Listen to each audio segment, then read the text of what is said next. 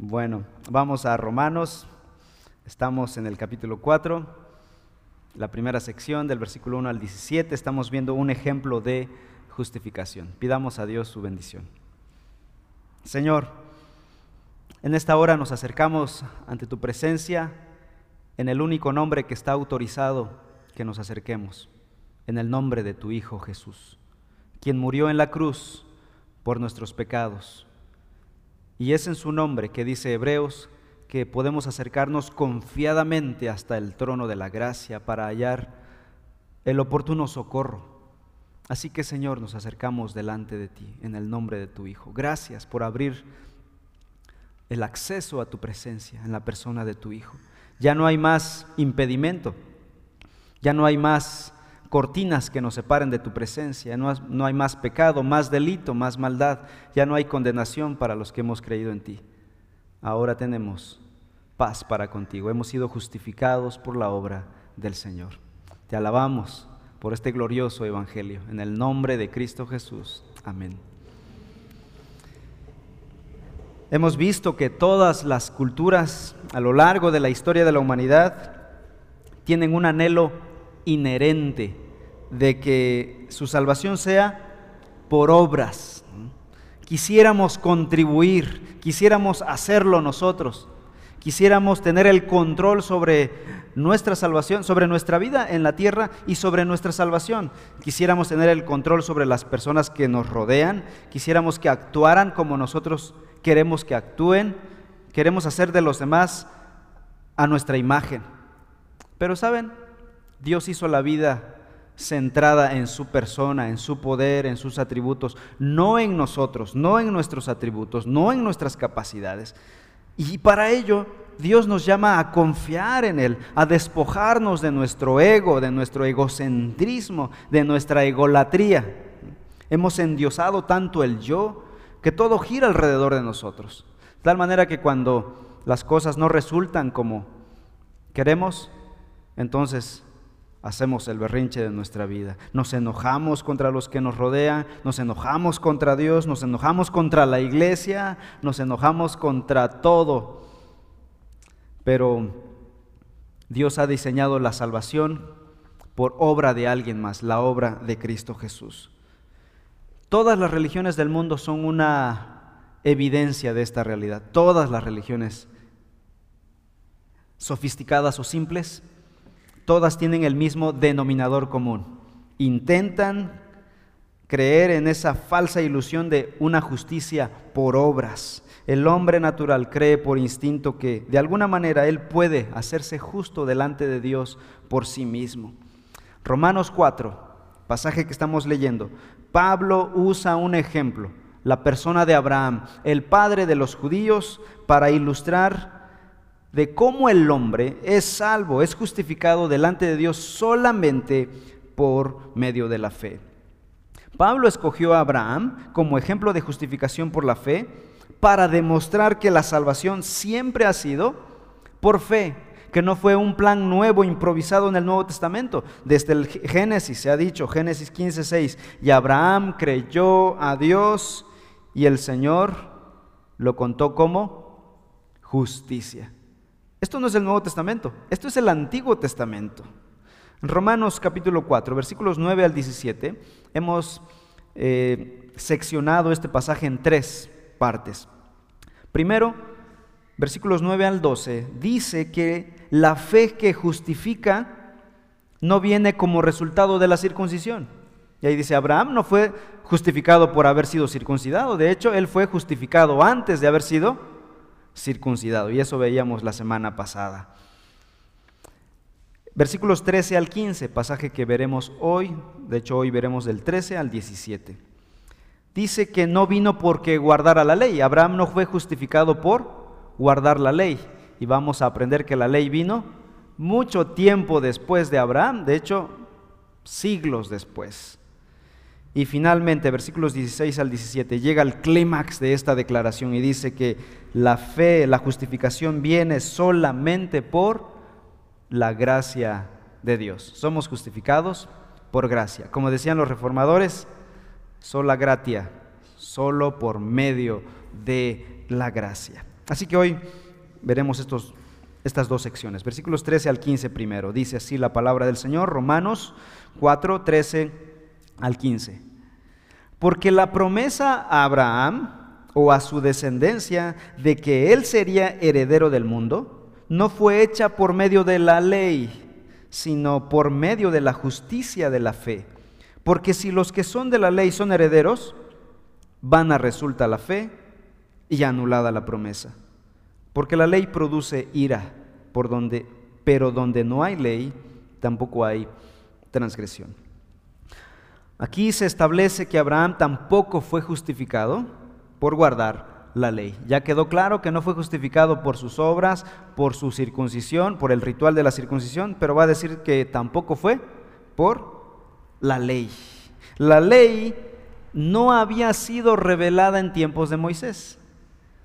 Eh, si tú sabes un poquito de cronología, te vas a dar cuenta que entre Moisés y, Abraham pasaron aproximadamente unos 500 años. Así que la promesa de justificación, de perdón, fue dada 500 años antes de la llegada de la ley mosaica. Cuando Abraham fue declarado justo ante Dios, entonces no estaba ni circuncidado, ni tenía la ley. No había él escuchado la palabra decálogo, ley, ley mosaica. Él no la había escuchado, ni siquiera sabía de la circuncisión y ya había sido justificado por su fe sola en la palabra de Dios, en la promesa de Dios. Dice el versículo 13, porque la promesa dada a Abraham o a su descendencia, la promesa de que él sería heredero del mundo, no fue hecha por medio de la ley, sino por medio de la justicia de la fe.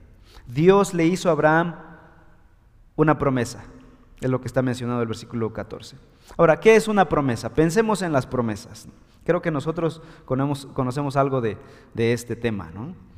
Una promesa es de alguna manera un compromiso que yo adquiero o que alguien adquiere con alguien más de hacer algo o darle algo en un futuro y se compromete, ya sea que dé su palabra, ya sea que dé una señal de, algo, pero algo se intercambia entre el que da la promesa y el que recibe la promesa y quedan conectados en una relación de compromiso o como bíblicamente se usará el término, en una relación de pacto. El que da la promesa y el que recibe quedan entrelazados, vinculados en una relación de pacto. De ahí los pactos bíblicos, el pacto que Dios hizo con Noé, el pacto que hizo con Abraham y sus, sus hijos, el pacto con Moisés, el pacto davídico y el nuevo pacto en Jesús. Todos esos pactos no son distintos, son el mismo pacto que Dios hizo con su pueblo. Se fueron renovando con el tiempo, actualizándose con el tiempo, pero es un mismo pacto, es un mismo Dios con un mismo pueblo. Su plan es bendecir a todo el mundo. La persona que hace la promesa es una persona de carácter fiel, es decir, da su palabra y realmente no necesitaría hacer nada, pero en el caso de Dios, Él pone ciertas señales y marcas. Y dice Dios en Hebreos, no por mí, sino por ustedes. Y pone la marca de la circuncisión, como vimos la semana pasada, y otras cosas. Dios hizo esto, este compromiso, este pacto, se comprometió a bendecir a un pagano, Abraham. ¿Quién era Abraham? ¿De dónde era Abraham? Abraham hasta este momento no era el Abraham que será después, el, el hombre de fe, el hombre piadoso, el padre de los judíos. No, hasta este momento Abraham es un pagano, es de Ur de los caldeos, es babilonio, adorador de la luna, lo más probable, y de otros múltiples dioses. Y Dios bendijo a Abraham con su promesa. Esto ya de entrada te está diciendo algo, que no es por algo atractivo en el objeto de la promesa no es por algo atractivo que se vea en la persona, porque él es un pagano, adorador de otros dioses. ¿Cómo se llama esto? Se llama gracia. Y es lo que Pablo está tratando de introducir aquí. Al final va a decir, la promesa dada a Abraham fue simplemente un acto de gracia de Dios sobre este pagano. Un acto de gracia soberana, porque Dios pudo haber elegido a alguien de la China, alguien de Egipto alguien del el norte de Europa en ese tiempo, pero escogió a uno de Medio Oriente para iniciar su proyecto de redención, iniciar una familia y por medio de esa familia vendría un descendiente, el hijo varón, la promesa de Génesis 3.15. ¿En qué consistía la promesa? Bueno, ¿qué dice el versículo 13? Romanos 4.13. ¿Qué le prometió Dios a Abraham? La promesa a Abraham y a su descendencia de qué? De que él sería heredero del mundo. Ahora, Pablo aquí no está tratando de decir, hablar de la promesa exactamente, cuáles fueron los detalles. Él está mencionando de pasada. Él quiere llegar al punto de la gracia.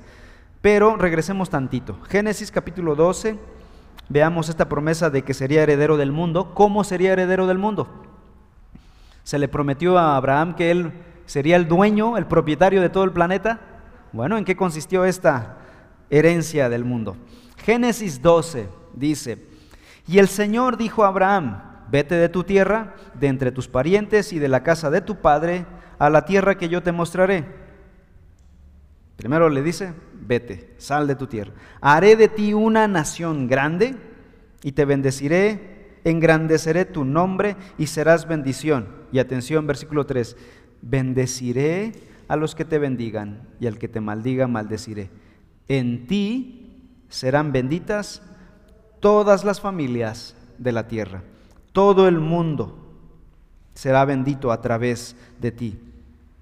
La promesa de Dios dada a Abraham incluye cuatro cosas. Primera cosa, una tierra.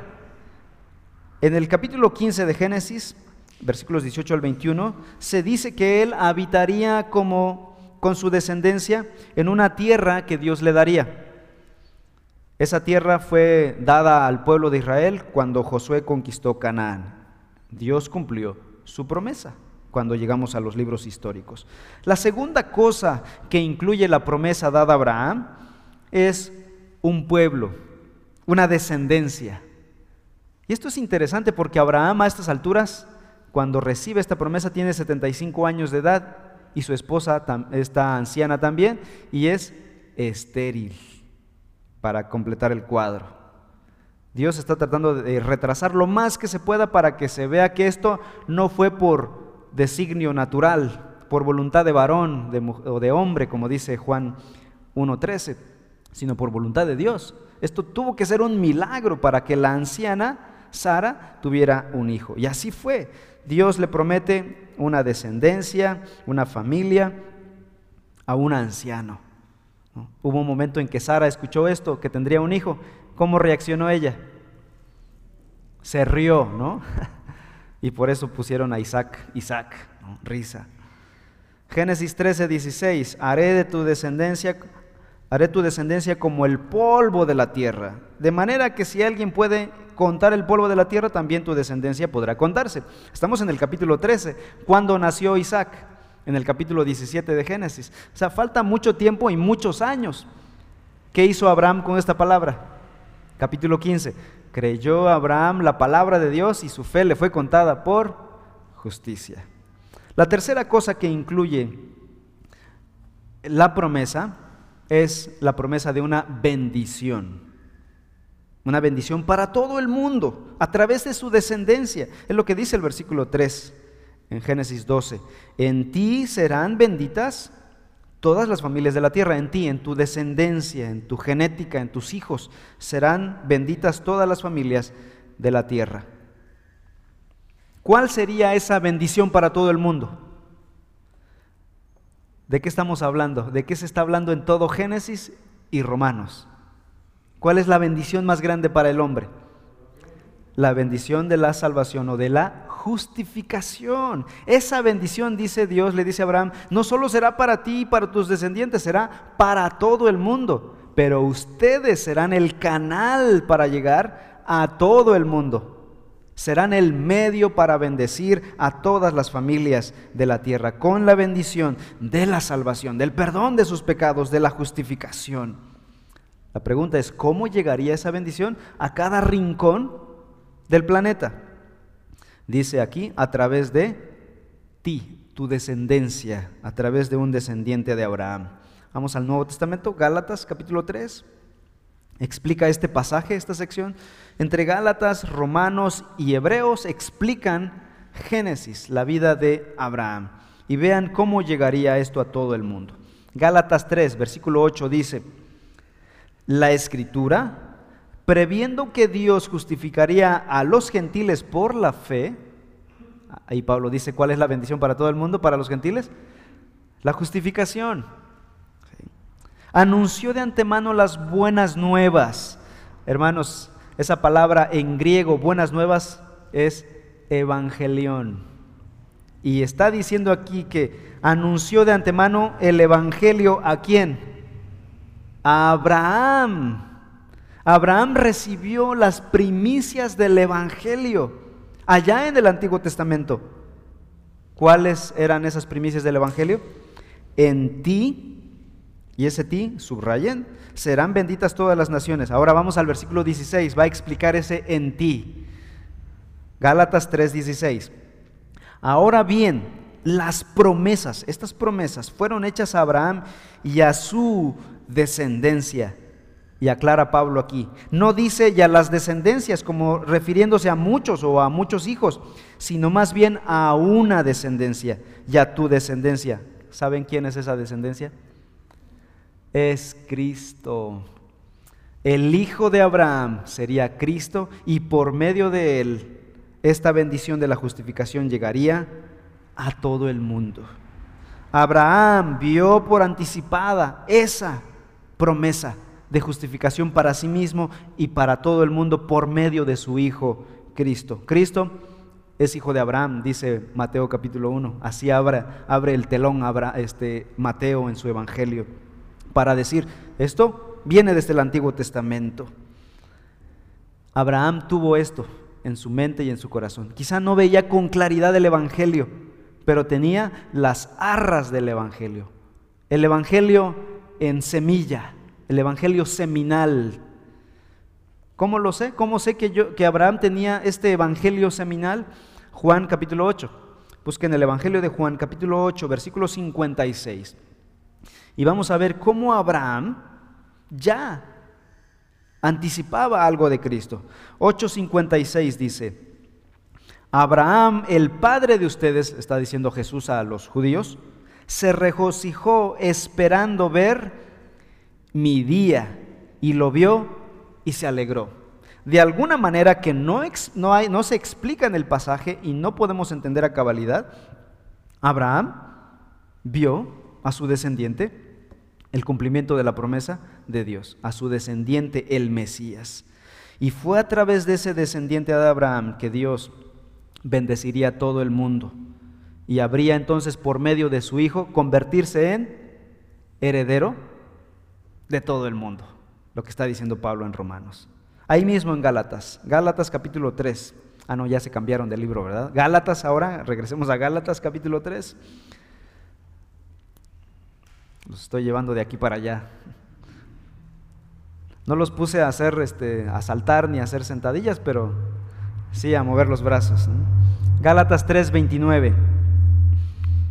Y dice, y si ustedes son de Cristo, entonces son descendencia de Abraham, herederos según la promesa. Ahora este pasaje se aplica a nosotros, los que creemos en Cristo Jesús nos convertimos con Abraham en también herederos o coherederos con Cristo y con Abraham. Porque en Cristo Jesús llegamos a ser parte de la familia de Dios, parte de la familia entonces de Abraham, porque Abraham fue el primer creyente justificado según esta palabra de la Escritura. Ahora, entonces Abraham es constituido el padre de los que creen, dice Gálatas. Obviamente no está hablando de una paternidad biológica, sino de una paternidad espiritual, es decir, el primero de todos. Él fue el primer creyente y se constituyó en el Padre de todos que habríamos de creer. Entonces en Cristo Jesús nosotros llegamos a ser herederos, vamos a llamarlo así, del mundo, con Cristo Jesús, con Abraham. Pablo está escribiendo esta carta a los romanos, a cristianos en Roma, que la mayoría son gentiles, y les está diciendo que ellos son parte de la familia de Abraham, los incircuncisos romanos. los paganos romanos, los idólatras, los que son politeístas. Ustedes ahora en Cristo dejaron el politeísmo y se unieron a la familia de Abraham. Yo iría más lejos, hermanos. Yo diría, hermanos de Córdoba, Veracruz, aquellos que hemos creído en Cristo Jesús, con la misma fe que Abraham creyó, que los romanos creyeron, hemos depositado nuestra sencilla fe, nuestra frágil fe, nuestra tambaleante fe en Cristo Jesús, el objeto de nuestra fe, Cristo Jesús. Por lo tanto, hermanos de Córdoba, somos también parte de la familia de Abraham, de la familia de Dios, con los hermanos de Roma y de toda la iglesia a lo largo de la historia. Nos unimos a ese ejército de creyentes que han confesado públicamente su fe en Cristo a lo largo de la historia. Somos parte de la familia de Dios. ¿Estamos contentos por eso? Hay gozo por eso. Amén. Versículo 13. Repito la lectura en Romanos 4:13.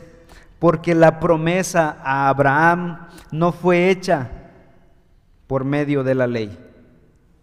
Regresamos al tema. Esta promesa, hermanos, ¿cómo fue hecha? ¿Por medio de la circuncisión? ¿Por medio de la ley? No, dice el versículo 13, sino por medio de la fe, de la justicia de la fe.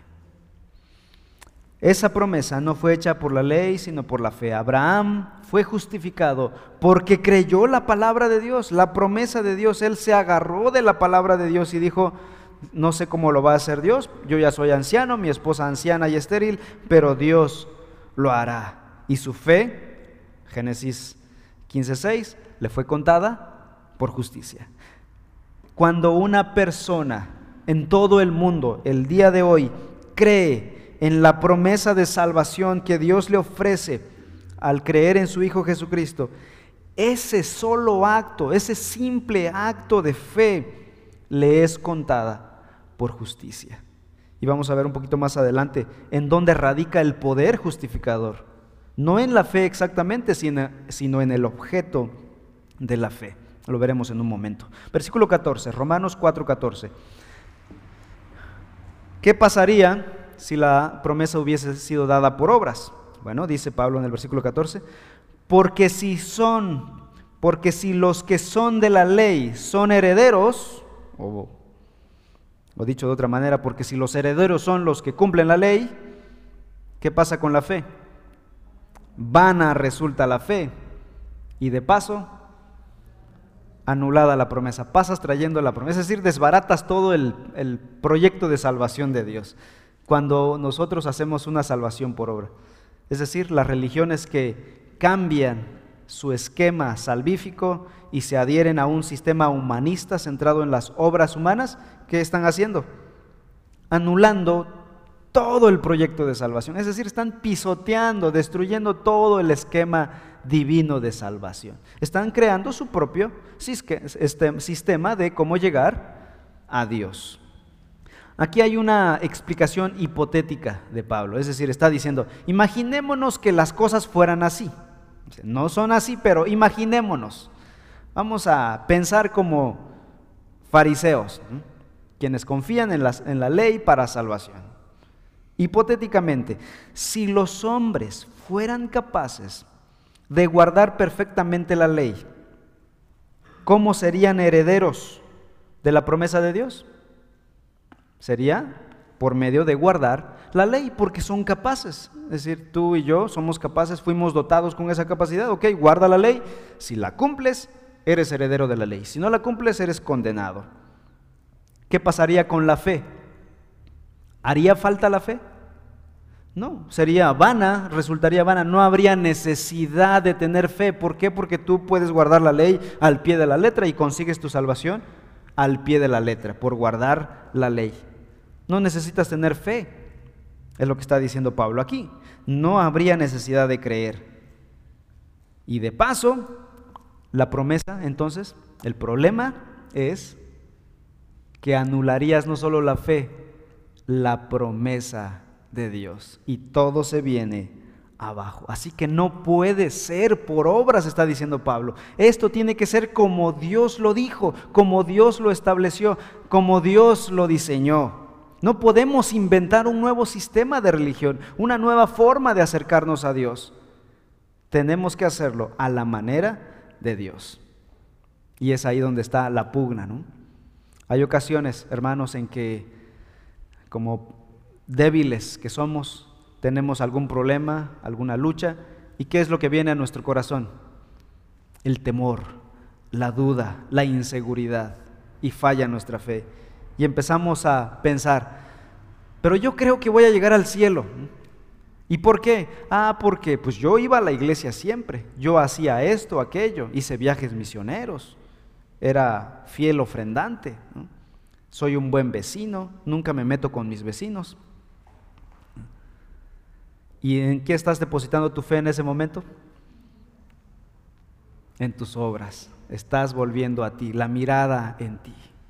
Cuando tambaleamos, quitamos la mirada de Cristo Jesús. Por eso Hebreos capítulo 12, después de haber hablado de esa fe en todos los santos del Antiguo Testamento, en el capítulo 11 dice en el capítulo 12, puestos, ahora nosotros, puestos los ojos en, en tus obras, en ti mismo, no, en Jesús, el autor y consumador de nuestra fe. Versículo 15, Romanos 4:15. Porque la ley produce ira, pero donde no hay ley, tampoco hay transgresión. Aquí hay una declaración un poquito confusa. ¿Por qué la ley produce ira? Bueno, ahora hablemos realistamente, ya no hipotéticamente. Porque mientras más nos damos cuenta de que tratar de cumplir la ley es imposible, nos damos cuenta de nuestra incapacidad total, decían los reformadores, Los cánones de Dort establecieron la incapacidad total del hombre. El hombre no tiene la capacidad de guardar la ley de Dios, a menos que Dios envíe su espíritu y te potencie, te capacite para creer y para vivir la palabra de Dios. En nosotros hay incapacidad. Bueno, entonces mientras en tu incapacidad tratas de guardar la ley, ¿qué es lo que haces? La pisoteas, la destruyes. ¿Y qué acarrea el pisotear la ley?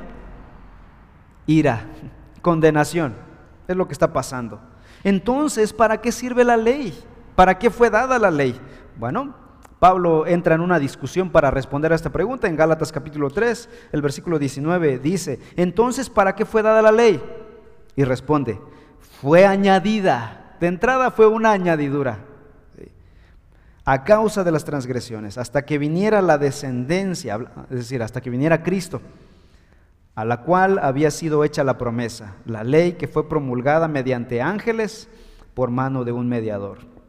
Luego en el versículo 24 dice Pablo, Gálatas 3:24, de manera que la ley ha, venido a ser nuestra guía para conducirnos a Cristo, a fin de que seamos justificados por la fe. Si Abraham no fue justificado por la ley o por la circuncisión, entonces, ¿en base a qué fue justificado? Buena pregunta. Y es lo que Pablo ahora va a contestar en la siguiente sección. Romanos capítulo 4, versículos 16 al 17. Dice,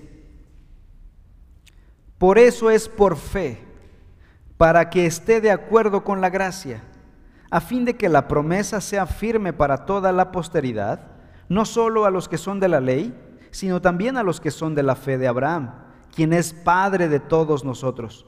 Como está escrito, te he hecho Padre de muchas naciones, delante de aquel en quien creyó, es decir, Dios, que, que da vida a los muertos y llama a las cosas que no son como si fueran. Este es el punto climático, este es el resumen de todo este pasaje del capítulo 4, versículos 1 al 17. A esto quería llegar Pablo. Está diciendo, a esto quiero llegar. Solamente somos justificados por gracia, no por circuncisión, no por obras, no por ninguna otra cosa, no por guardar la ley, solamente por gracia. Realmente la gracia por medio de la fe. El poder de la salvación, el poder de la justificación está en la gracia de Dios, no en la fe de nosotros. La gracia es el poder divino que trae justificación. La fe de Abraham no fue justicia en sí misma. ¿Qué dice el pasaje? La fe le fue contada por justicia, pero no dijo, esa fe era su justicia. Esa fe le fue contada por justicia, porque era una fe puesta en Dios, quien es el objeto de nuestra fe. Él se encargaría de proveer el sacrificio para pagar nuestros pecados. Así que no es nuestra fe realmente lo que nos salva, es en quién hemos puesto nuestra fe. No depende de la grandeza de nuestra fe, depende de la grandeza de aquel que es el objeto de nuestra fe. Así que piensa, por ejemplo, estás confiando en un, en un hombre, en un intermediario humano, en un santo, en un individuo. Ese es el objeto de tu fe. ¿Es poderoso para salvarte? No. Pero si crees en Cristo Jesús, el objeto de tu fe es Cristo. ¿Es poderoso Él para salvarte? Sí, Él puede salvarnos. Así que ya no depende de qué tan fuerte sea nuestra fe. Y a veces nosotros tenemos problemas de conciencia y decimos, es que mi fe es bien débil, por eso no voy a agradar a Dios. Estás idolatrando tu fe, estás confiando en tu fe, estás haciendo de tu fe una obra, aunque parezca espiritual. La eficacia de la fe radica en quién ha sido puesta esa fe. Y como dijo Jesús, aunque sea como un granito de mostaza, yo creo que la mía es así, pequeña, frágil, casi invisible, pero está puesta en un gran Dios, el gobernador del universo, y hace que esa fe sea entonces poderosa. Así que Abraham, versículo 17, como está escrito, te he hecho padre de muchas naciones, delante de aquel en quien creyó, es decir, Dios que da vida a los muertos y llama a las cosas que no son como si fueran. Aquí está diciendo que Abraham se constituye en el padre, el primer creyente de todos los creyentes. Abraham fue salvo porque puso su fe simple y sencilla en un Dios todopoderoso, el cual es capaz de llamar y dar vida a los muertos, dice este pasaje. Y él mismo fue un ejemplo de esto. Él, mismo experimentó este poder de Dios de dar vida a los muertos. ¿Cómo? Porque él mismo lo dijo. Mi cuerpo ya está como muerto. Así que este descendiente que me has dado es como si hubieras dado vida a un cadáver, dijo Abraham en Hebreos capítulo 11. Él mismo experimentó el poder de Dios para dar vida incluso a lo que está medio muerto. Cuando su esposa anciana y estéril dio a luz a un bello y saludable bebé a la edad de 90 años. Abraham vio y creyó más en este Dios que es capaz de dar vida a lo que está medio muerto. Y también dice aquí, y llama a las cosas que no son como si fueran. Esto nos recuerda Génesis 1.1. En el principio creó Dios los cielos y la tierra. ¿De dónde lo creó? De la nada. Dios llama a las cosas que no son como si fueran y son y aparecen. En ese momento dijo Dios, sea la luz. ¿Y qué pasó? Fue la luz. Creación ex nihilo, creación de la nada. Dios creó todo de la nada. Dios es poderoso para hacer que y llamar a las cosas que no son como si fueran y son. Y este hombre, Abraham, fue salvo, fue justificado por su fe en este verdadero Dios. Conclusión. Abraham recibió la promesa de heredar el mundo, lo que vimos hace un momento. Y Pablo vio cumplidas todas estas promesas en Cristo, el descendiente de Abraham. Jesús es el Señor de todas las naciones, el descendiente de Abraham. Así que Abraham en Jesús, en su Hijo, es heredero de todo el mundo, en Cristo Jesús. Porque dice Filipenses 2.10 que toda rodilla se doblará delante de Él. Y vean lo que Dios le dice al Hijo en el Salmo 2.8. Dice Dios, pídeme y te daré las naciones como herencia tuya y como posesión tuya los confines de la tierra, le dice el Padre a su Hijo Jesús. Luego, esto es fácil de creer. Cristo es el heredero del mundo, del universo completo. Él es el soberano del universo. Cuando resucitó y se acercó a sus discípulos, le dijo, toda potestad me ha sido dada en el cielo y en la tierra. Por tanto, id. Es decir, aquí está mandando el, jefe. Ya llegó el soberano. Vayan y obedezcan. Él es el dueño de todos. Eso es fácil de creer. Pero hay una promesa casi increíble. Gálatas 3:29. Por favor, vayamos a Gálatas 3:29. Con este pasaje estaremos terminando. Dice Gálatas 3:29, ahora hablando a los cristianos, y si ustedes son de Cristo, entonces son descendencia de Abraham, ¿y qué más? Herederos según la promesa.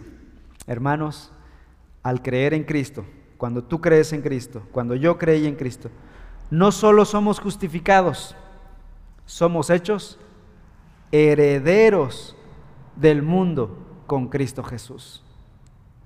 Así que, hermanos, si en esta tarde tú perteneces a Cristo, tú crees en Cristo, ya eres heredero del mundo. Aún no se ve, aún no se ha cristalizado, y pareciera, por eso lo dije hace un momento, pareciera increíble, esto es mentira, esto es una falacia, una quimera, esto es verdad en Cristo Jesús. Llegará el momento en que esto se consumará en la nueva creación, cuando seremos coherederos con Cristo Jesús. Esto es una noticia muy, muy grande como para creerse y asimilarse así tan rápido, ¿verdad? Pero de entrada yo quisiera pedirte algo, que vivas gozoso en medio de la pandemia, en medio de esta situación difícil, en medio de lo que estés atravesando, yo quisiera retarte a que vivieras en gozo. Porque esto no es un sueño, es una realidad en Cristo Jesús. Si estás en Cristo, eres heredero del mundo y un día esto será visible y palpable. Ahorita vamos a vivir como mendigos, como pobres, batallando contra este mundo, es nuestro enemigo. Un día el mundo será nuestro amigo y nuestra propiedad en Cristo Jesús. También quiero retarte a que vivas fuertemente, vivas, seas fortalecido con esta verdad, especialmente en el sufrimiento y la aflicción que producen la enfermedad, los problemas familiares, las luchas de la vida diaria, que esta verdad del Evangelio te fortalezca y te anime. Levanta los ojos, mira un poquito más a larga distancia, a plazo largo. No solo vives, vivas en el presente mirando hacia abajo, levanta los ojos viendo a esta realidad eterna. También quiero retarte a que te aventures a hacer algo nuevo en Dios. Se acerca un nuevo año. Arriesgate por Jesús. Arriesgate por el Evangelio un poco más. Actúa como si fueras heredero del mundo. Da algún nuevo paso en el ministerio. Únete a grupos pequeños. Apúntate para participar en algún servicio, en algún ministerio. Capacítate para la obra. Basta, sacúdete la mediocridad espiritual. Involúcrate, aventúrate a algo nuevo en el Señor. Y finalmente quiero animarte a que glorifiques a Dios por todo lo bueno que ha sido con nosotros, por esta herencia que nos ha dado en Cristo Jesús. Oremos. Padre Celestial, cuando vemos estas verdades de la palabra, a veces las leemos con incredulidad, las leemos con indiferencia, porque creemos que son tan lejanas que no son para nosotros. Esto es un pecado, Señor, porque no estamos creyendo a tu palabra. Y Abraham creyó y le fue contado como justicia. Ayuda a nuestra fe, Señor, a nuestra frágil fe, para creer todas tus promesas, para creer toda tu palabra. Y eso nos dará más gozo, nos dará más seguridad, más fortaleza, seremos más humildes, más dispuestos a servir a otros, más dispuestos a servir a tu iglesia más seguros en ti. Te pido, Señor, que nos permitas caminar firmes en la fe. Gracias por tu palabra, gracias por este tiempo. Permítenos tener un buen tiempo de celebración de la cena, un recordatorio de la obra de nuestro Salvador en la cruz. En el nombre glorioso de tu Hijo Jesús. Amén. Amén.